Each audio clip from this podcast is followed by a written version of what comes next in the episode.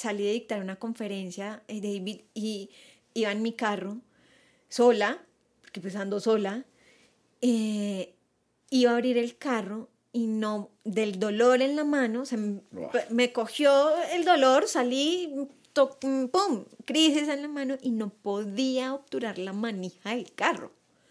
Y yo decía, mira, en mi mente yo decía, si yo le pido el favor a alguien que me abra el carro, va a pensar que yo me estoy robando el carro. ¿Sí? O sea, yo, me metí en un cuento, o sea, mm, o sea, me hubieran ganado un Oscar por escribir esa vaina. Pero, Claro.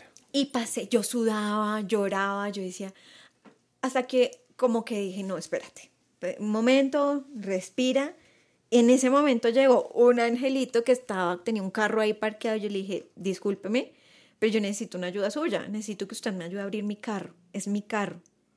Y tengo la tarjeta de propiedad, por si la Sí, si. Sí, sí. Y me dice, ¿pero qué le pasó? ¿Está bien? Y yo, sí, yo voy a poder manejar. Lo que no puedo es me- hacer el movimiento para jalar. No lo podía hacer. Entonces, eh, esa persona se quedó conmigo. eh, hasta me invitó a un café ese día. Y yo, ay, bueno, sí, Y- y claro. Nos casamos después. No, no, no, Ah, no, no, esa, no, esa no era la, la- la novela que íbamos a contar. pero, pero yo decía, wow. Y es, ese, es poder, ese, ese momento yo digo, ese obturar la manija se va, o sea, Ese- se transforma en mil situaciones e incluso para las personas que no tienen enfermedades autoinmunes, ¿no? La vida, la vida, claro.